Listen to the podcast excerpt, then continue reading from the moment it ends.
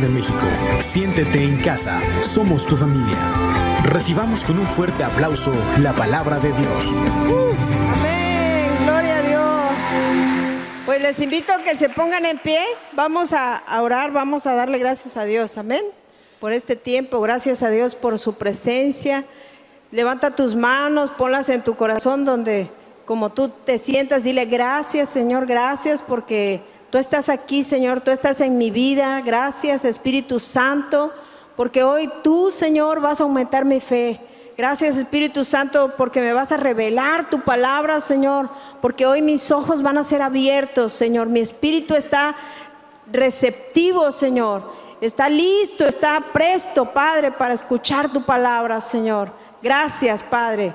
Gracias Espíritu Santo, en el nombre de Jesús. Dale un fuerte aplauso al Señor. Amén. Fuerte aplauso al Señor. Gracias, gracias Padre. Amén.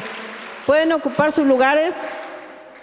Yo decía a mi esposo, nada que ver, ¿qué, qué, por qué ir a decir eso? Y bueno, ¿ah? salió el chiste y gracias a Dios porque de verdad eh, conocer al Señor es otra cosa. Dios cambia nuestra vida. ¿Cuántos decimos amén? Y como hoy nos gozamos, ¿verdad? Dios es poderoso, es grande, Dios es invencible, para Dios no hay nada imposible. Precisamente el tema de hoy se llama Jesús es la respuesta a mi necesidad. ¿Cuántos están de acuerdo conmigo? Amén, Jesús es la respuesta. Y vamos a ir ahí al, al Evangelio de Juan, capítulo 9. Hoy vamos a ver una historia, cómo Dios es poderoso transforma la vida, ¿verdad? De todos aquellos que creemos en Él. Y el primer punto se llama, ¿cuál es mi necesidad? Nosotros tenemos que identificar, si ya estás aquí, ¿cuál fue tu necesidad? ¿Verdad? Para acercarte al Señor. Hay muchas necesidades. Y vamos a ver, el primer punto es, ¿cuál es mi necesidad? Vamos a ir ahí, Juan 9, del 1 al 5 Dice, al pasar Jesús vio a un hombre ciego de nacimiento y le preguntaron sus discípulos diciendo, Rabí, ¿quién pecó, este o sus padres, para que haya nacido ciego? Respondió Jesús, no es que pegó este ni sus padres, sino para que las obras de Dios se manifiesten en él. Me es necesario hacer las obras del que me envió entre tanto que el día dura, la noche viene cuando nadie puede trabajar. El 5 dice, entre tanto que estoy en el mundo, luz, sol, soy del mundo. Entonces, dice, luz, soy del mundo. Este hombre tenía muchas necesidades, pero la más este, visible era, pues que no, no veía. Era ciego, fíjese, y era ciego desde su nacimiento, él nació ciego. Entonces este hombre estaba predestinado a vivir toda su vida en tinieblas, ¿verdad? Porque si tú cierras los ojos ahorita, ¿qué ves? Nada. ¿Sí? Entonces este hombre no veía nada, porque había sido ciego y estaba predestinado. Esa era su mayor necesidad de este hombre. Estaba ciego. Entonces aquí lo primero que vemos es que Jesús lo vio. Jesús lo vio. Y Jesús nos ve a cada uno de nosotros. Él sabe lo que necesitamos. Él sabe lo que estamos padeciendo. No pensemos y digamos, ay, pues Dios se olvidó de mí. Dios no, no me escucha. Dios no está conmigo. No, Dios está al pendiente. Por eso es que estamos aquí, gracias a Dios, ¿verdad? Porque Él nos trajo, porque Él nos ama. Él está aquí con nosotros. Entonces, fíjese, algo bien importante, que este hombre era ciego, pero también nosotros éramos ciegos espiritualmente. ¿Cuántos han padecido de la vista aquí? ¿Sí? Entonces ya cuando se va perdiendo la vista se siente feo, ¿verdad? Porque qué bonito es ver todo, qué bonito es ver los colores, qué bonito es disfrutar los paisajes, qué bonito es ver la cara de nuestros hijos, de nuestra familia. pues es algo bien bonito despertarse en la mañana y despertarse viendo, ¿verdad? Pero este hombre era ciego. Pues antes nosotros así éramos ciegos espiritualmente, no veíamos. Cada día que amanecía, Dios dice la palabra que nuevas son cada mañana sus misericordias, pero nosotros no disfrutábamos esas misericordias. ¿Por qué? A causa de estar lejos, lejos de la, de la presencia del Señor. Y aquí algo bien importante que dice la palabra, que dice, por cuanto todos pecaron, pecamos, estamos destituidos de la gloria de Dios. A causa de nuestros pecados nosotros estábamos lejos de la gloria de Dios. También otro pasaje dice, mas la paga del pecado es la muerte. También nosotros estamos predestinados a vivir toda la vida sin Jesús. Sin embargo, es el regalo de Dios, es vida eterna en Cristo Jesús. ¿Cuántos le dan gracias a Dios por eso? Dale un fuerte aplauso al Señor, amén. Porque Dios es bueno. Dice Isaías 9, 2. Fíjense lo que dice este pasaje. Dice, el pueblo que andaba en tinieblas vio gran luz. Los que moraban en tierra de sombra de muerte, dice, luz resplandeció sobre de ellos. Ese pueblo que andaba en tinieblas éramos tú y yo. Pero dice aquí que este pueblo vio gran luz. ¿Qué luz? La luz de Jesús. Porque como lo, vemos en Juan 1, ¿verdad? Dice que la luz vino a este mundo. La luz vino a este mundo y dio testimonio de Dios, de lo que Él venía. Entonces habla de Jesús. Dice, y vimos su gloria, gloria como la del unigénito del Padre, lleno, dice, de gracia y de verdad. Entonces esa luz es la que ahora nosotros tenemos, es la luz que nos lleva a estar aquí, es la luz que nos lleva a pedirle al Señor. Cuando pregunten aquí cuántos tienen necesidad o cuando preguntan, yo digo, yo tengo necesidad. Porque aunque lo tengo a Él, pero necesito su ayuda todos los días, necesito su luz.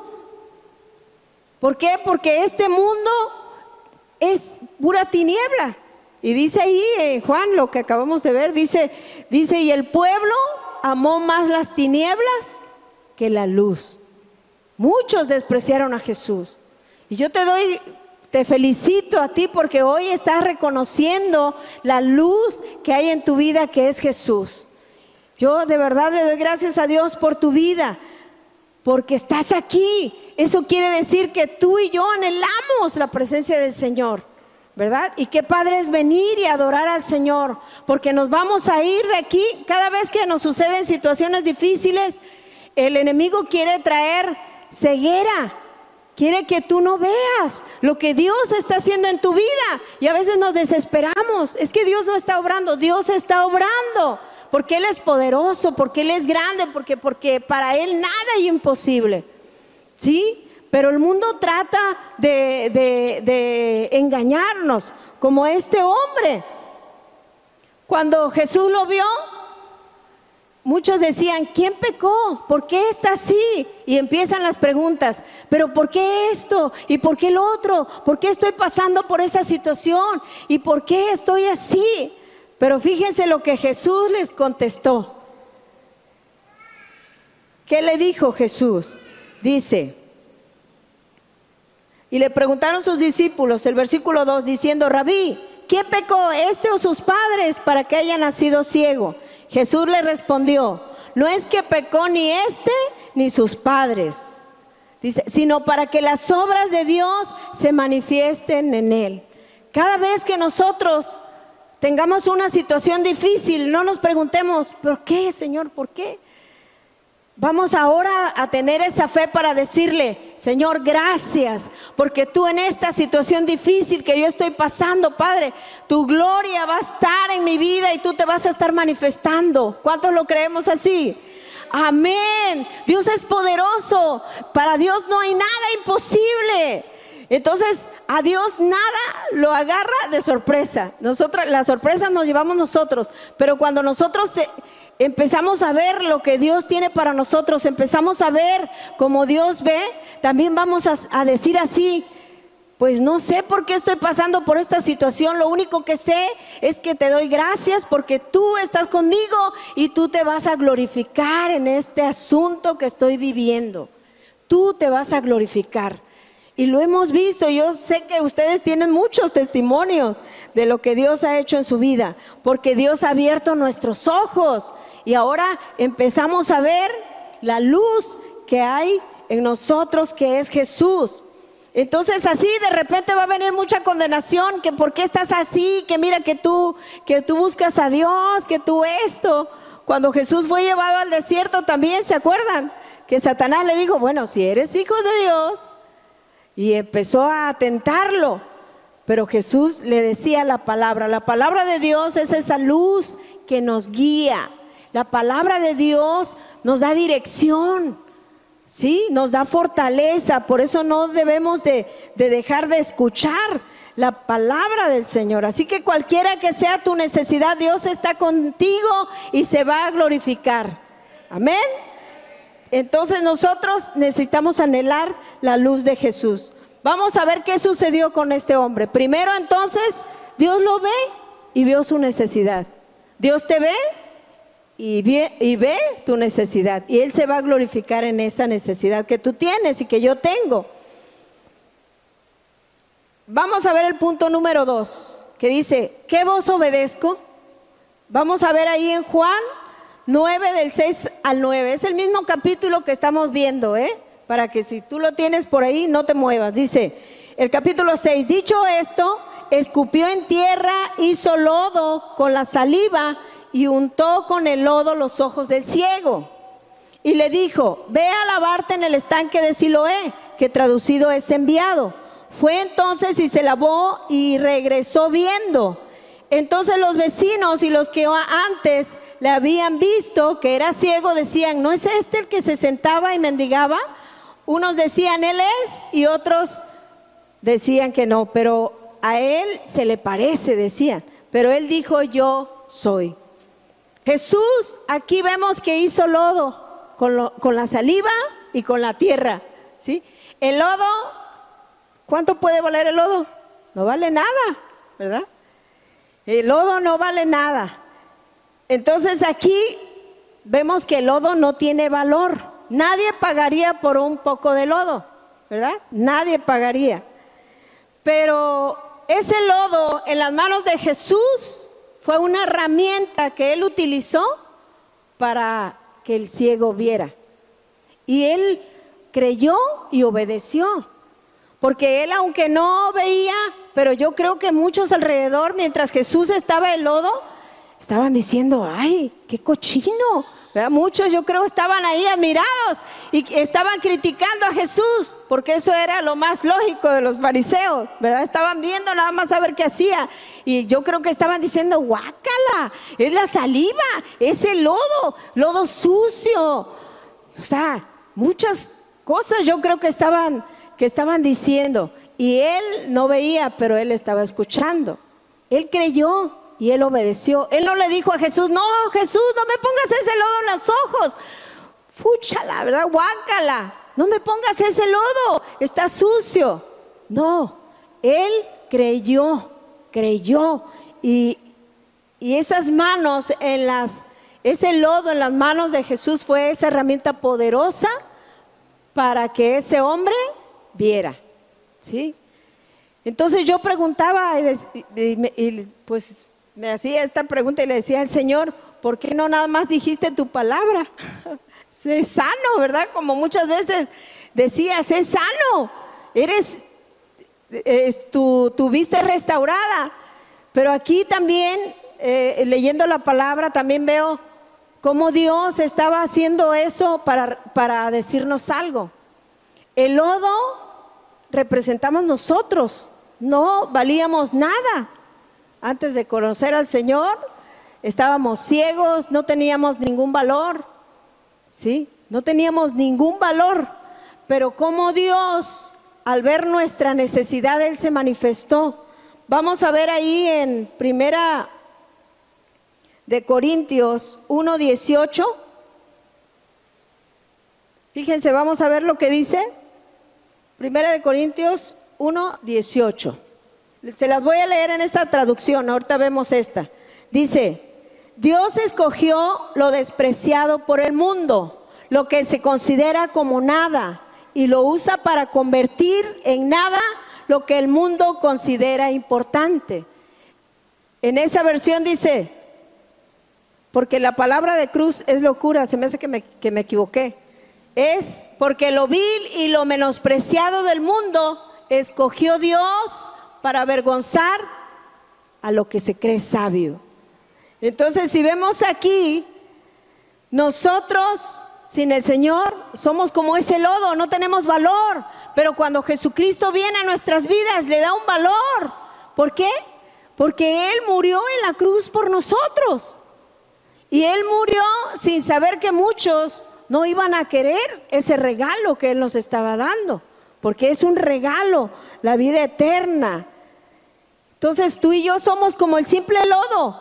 Pero cuando nosotros oímos la voz de Dios y la obedecemos, somos ese instrumento poderoso en las manos de Dios. Así como el lodo fue utilizado para, para darle vista a este ciego, así tú y yo somos ese instrumento también para llevarles esa luz que hemos recibido a otros que son ciegos. Sí, porque hay muchos que no están aquí, que están ciegos. Yo recientemente estaba hablando con una, con una, señora y su hija que están en la calle. Y yo le decía, invitándola al desayuno, ¿verdad? Decía, mira, Dios tiene un propósito para tu vida, Dios te va a transformar y Dios va a romper. ¿A poco te gusta cómo vives? Y me decía, no, Dios va a romper todo, lo malo. Bueno, no se lo decía con esa palabra, lo, utilizaba. Dios quiere cambiar tu vida, quiere cambiar el destino de tus hijos, porque estaba ahí con una hija lavando parabrisas, ¿verdad? Y personas eh, pobres, pero espiritualmente, porque no tienen al Señor. Y yo le decía, el Señor quiere, quiere cambiar el destino de tus hijos, quiere bendecirte, quiere prosperarte, quiere sanarte. El Señor te ha visto cómo ha sufrido y yo le estaba diciendo, ¿y qué creen que quiso esta muchacha con su hija ir? No. Y ya después me pasó a otro chavo, el otro chavo fue más listo porque me pidió para el agua, regálame para un agua. y le di para el agua. Pero lo que voy, ahora que estábamos en el desayuno y ahora que estamos aquí, de verdad, le digo, al ver que nosotros estamos aquí, le digo, Señor, gracias. Gracias porque tú has abierto nuestros ojos. Gracias porque nosotros podemos conocer tu palabra, conocemos el propósito que tú tienes para nosotros. Señor, gracias porque yo ahora sé que me amas. Yo sé que tú has cambiado mi destino, has cambiado mi propósito. ¿Cuántos el Señor ha cambiado su, propósito, su destino? Dale un fuerte aplauso al Señor y dile gracias Señor, gracias, porque yo era ciego y ahora veo. Ahora yo sé, Padre, que en tus manos soy esa herramienta poderosa para hacer luz para los demás. Y de verdad que no nos desesperemos.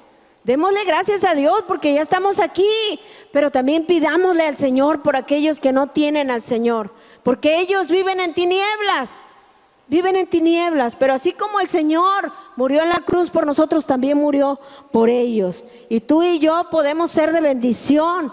Por eso fíjense, el Señor dice, mi gracia es todo lo que tú necesitas. Cuando tenemos dificultades, dice, mi gracia es todo lo que tú necesitas. ¿Cuántos necesitamos la gracia de Dios? El favor de Dios.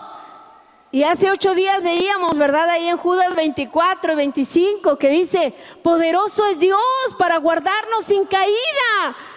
Wow, esto es asombroso de verdad, porque yo estoy viendo ahí que si yo acudo a Dios, yo le pongo mi necesidad, Dios no me va a dejar, no me va a dejar caer. Fíjese, Dios no te va a dejar caer a ti, ¿Por qué? Porque tú estás clamando al Señor. Dios no nos va a dejar caer. Entonces el Señor, esa gracia es todo lo que nosotros necesitamos. ¿sí? Él actúa, su poder actúa en nuestra debilidad. ¿Qué hizo este hombre? Creyó y obedeció. ¿Sí? Entonces vamos a ver ahí en, en San Juan. Vemos después que Jesús lo mandó a lavarse. Él creyó, era lodo y no dijo que no, él dijo, sí, y, Jesús lo mandó a lavarse. Y le dijo, el capítulo 7, ve a lavarte en el estanque de Siloé, que traducido es enviado. Fue entonces y se lavó y regresó viendo. Él no dijo, todavía, ¿verdad que me echas lodo? Todavía voy a ir a lavarme. Él obedeció. Algo que Dios nos dice, ¿verdad? Que significa aquí también el estanque, significa enviado. Jesús fue enviado a morir en la cruz.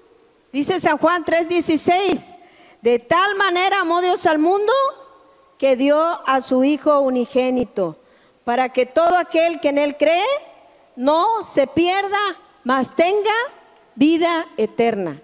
Dice, de tal manera amó Dios al mundo que dio a su Hijo Jesús, para que todo aquel que en Él cree no se pierda, mas tenga vida eterna. Todos nosotros estamos aquí porque hemos creído, ¿sí?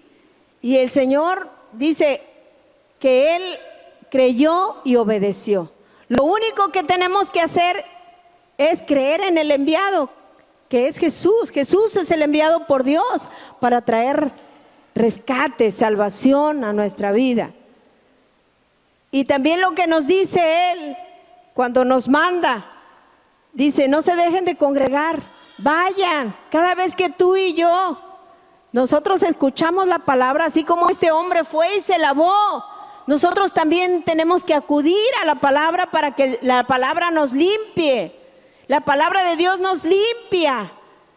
Cada vez que nosotros la oímos, cada vez que la leemos, cada vez que nosotros estamos escudriñando la palabra, la palabra de Dios nos limpia. ¿De qué nos limpia? Pues de lo tóxico, ¿verdad? De lo tóxico del mundo, de lo tóxico de nuestra humanidad también, de lo tóxico que nosotros tenemos en nuestra vida. Entonces el punto número tres es, ¿qué pasa después que Jesús me manda él fue sano, él recobró la vista.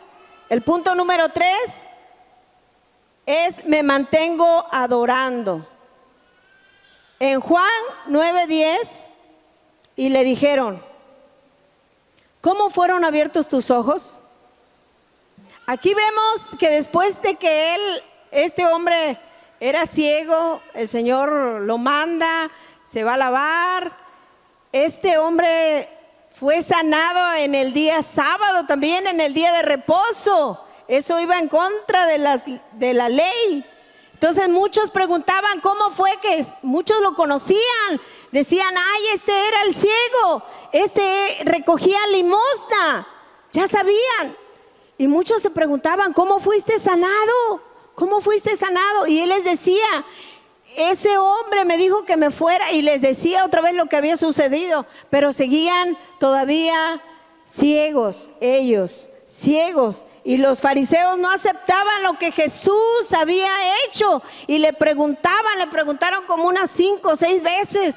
Le preguntaron, pero ¿cómo fue que fuiste, que recobraste la vista? Y cómo, y él le decía, ¿cómo? Y los fariseos no, y no creían que él era ciego decían, no, este está, como dicen, no, este es palero. Cuando alguien sana y es restaurado, levanta, nah, este es palero. Pero no, él sabía, sabía que él había sanado y le preguntaban a cada rato, hasta, ¿qué creen?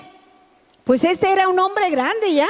Hasta mandaron a traer a sus padres, los fariseos, para preguntarle. A mí cuando yo leo esta parte me da mucha risa.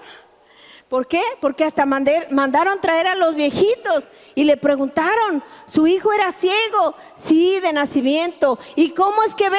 Pues no sabemos cómo es que ve, pero pregúntenle a él, ya está grande. Ya dijeron, ¿cómo diríamos nosotros? Ya está viejo, pregúntenle a él. Entonces, pero no querían creer lo que Jesús había hecho. Y la gente lo conocía. Fíjense lo que dice en Juan 9:25, dice. Entonces él respondió y dijo, si es pecador, no lo sé. Una cosa sé, que había que habiendo yo sido ciego, ahora veo. La gente no quería creer y decían que Jesús era pecador. Hay muchas personas que se acercan a nosotros y que nos empiezan a preguntar, pero ¿cómo es que tú este, cambiaste de religión? ¿Cómo es que tú vas allá? ¿Cómo es que tú, mira? Y, empiezan a ver cómo eh, tu testimonio y muchas veces cuando somos nuevos en la palabra no podemos decirles, ¿verdad? Porque realmente Jesús impacta nuestra vida y trae un milagro y no sabemos cómo sucedió, pero sentimos la presencia de Dios que nos llena y queremos seguir, seguir buscando al Señor. Pero mucha gente pregunta y pregunta, así como a este hombre. Pero él dijo, yo no sé nada, yo lo único sé es que antes yo era ciego y ahora veo. Así podemos decir nosotros. Miren, si, te preguntan de filosofía, de la teología, que si esto, que las religiones, porque la gente tiene muchas preguntas, ¿sí? Y empieza a preguntarnos y nosotros le podemos decir, mira, yo no te sé decir a lo mejor nada de lo de la Biblia, no sé, pero lo único que sé es que antes yo me sentía este, sin paz y ahora tengo la paz de Dios en mi corazón. Eso es lo que le podemos decir. Porque Jesús ha cambiado tu vida, ¿verdad? Amén, dale un fuerte aplauso al Señor, amén. Ese es nuestro Dios que trae respuesta a nuestra necesidad. Dios es bueno, Dios nos escucha, Dios nos ve. Y así este hombre estaba, pues estaban necios, que no y que no y que no. Pero hasta lo expulsaron de la sinagoga porque estaba diciendo que Jesús lo había sanado. Lo expulsaron, ¿verdad? Y sus papás dijeron que no sabían porque también habían dicho, cualquiera que, que creyera en Jesús, lo vamos a expulsar. Y este hombre no estaba diciendo porque todavía no, él no había tenido esa revelación, pero había experimentado la gracia de Dios. Muchos de los que no están aquí tal vez no tengan esa revelación, pero ya han experimentado la gracia de Dios. Y un día van a ser confrontados por el Señor y, el Señor los va a traer, los va a alcanzar.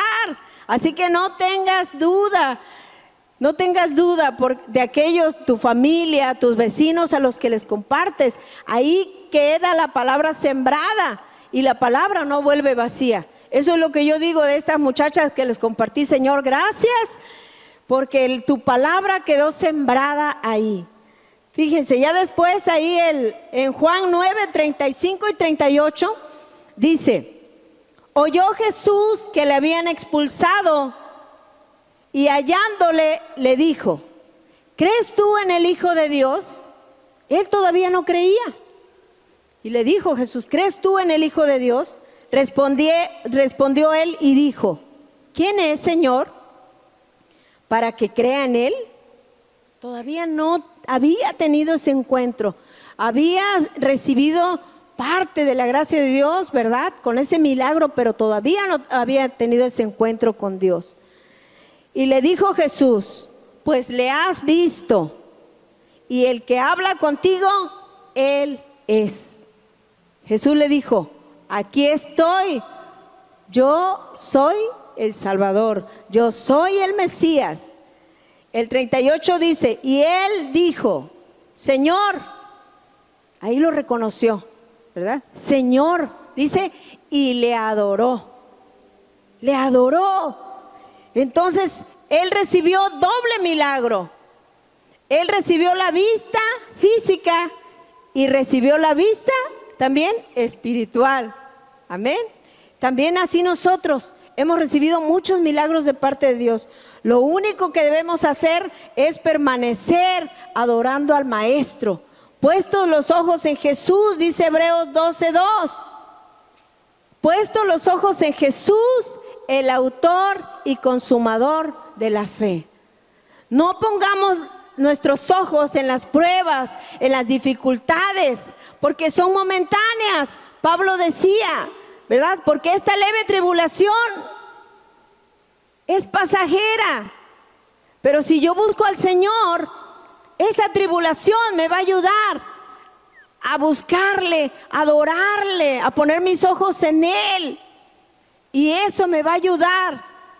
Y, yo voy a ser más que vencedor en el nombre de Jesús, porque mis ojos no están puestos en las tribulaciones. Muchos tenemos dificultades económicas, de sanidad, ¿verdad? Con la familia, situaciones difíciles, con ofensas, pero estamos aprendiendo, mis hermanos, que cuando nosotros nos enfocamos en Jesús, en vez de poner, de estar hablando de los problemas, porque nos pasan problemas y estamos hable y hable y hable y hable y hable de los problemas, pero en vez de ver los problemas, vamos a hablar de Jesús.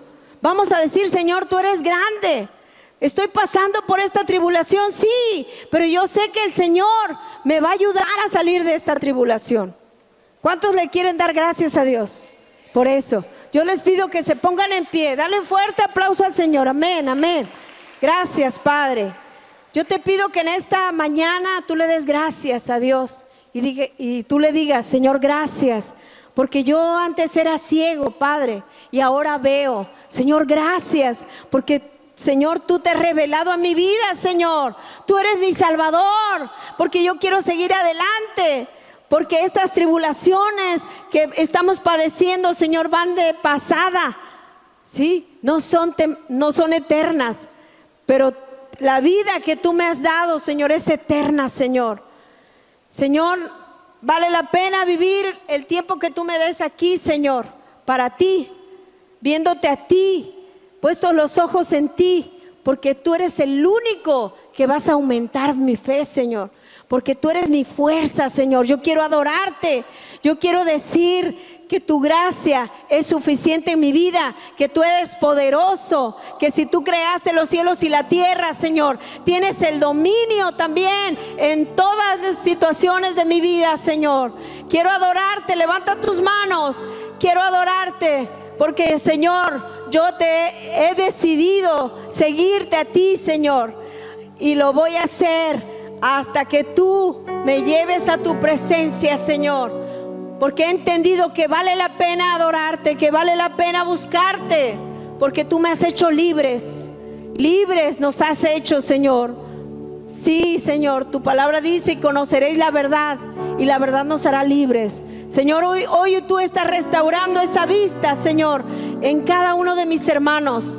Si alguno de ellos estaba estancado en alguna situación, Señor espiritual, Señor, tú estás sacándolos de ese, de ese estancamiento, Padre. Tú los estás, Señor, llevando a una visión que tú hoy les estás dando, Señor. Una visión nueva, una fe nueva, Señor. Tú estás poniendo esa unción sobre cada uno de ellos, Dios. Y ellos van a decidir ser ese instrumento en tus manos, Señor, porque somos humanos. Pero Padre, en tus manos somos tus herramientas. Somos más que vencedores, Señor. Gracias te damos, Espíritu Santo, porque tú estás aquí. Adora al Señor, adora al Señor. Gracias, gracias Padre. Gracias. Gracias, porque aunque no entiendo muchas cosas, Señor, pero yo he sido restaurado. Yo lo creo. Yo creo que he sido restaurado, que tú has cambiado mi destino. Tú cambias el destino de los míos también, Señor. Gracias, gracias, Espíritu Santo. Gracias, gracias, Señor. Aleluya, gracias, Señor. Mi corazón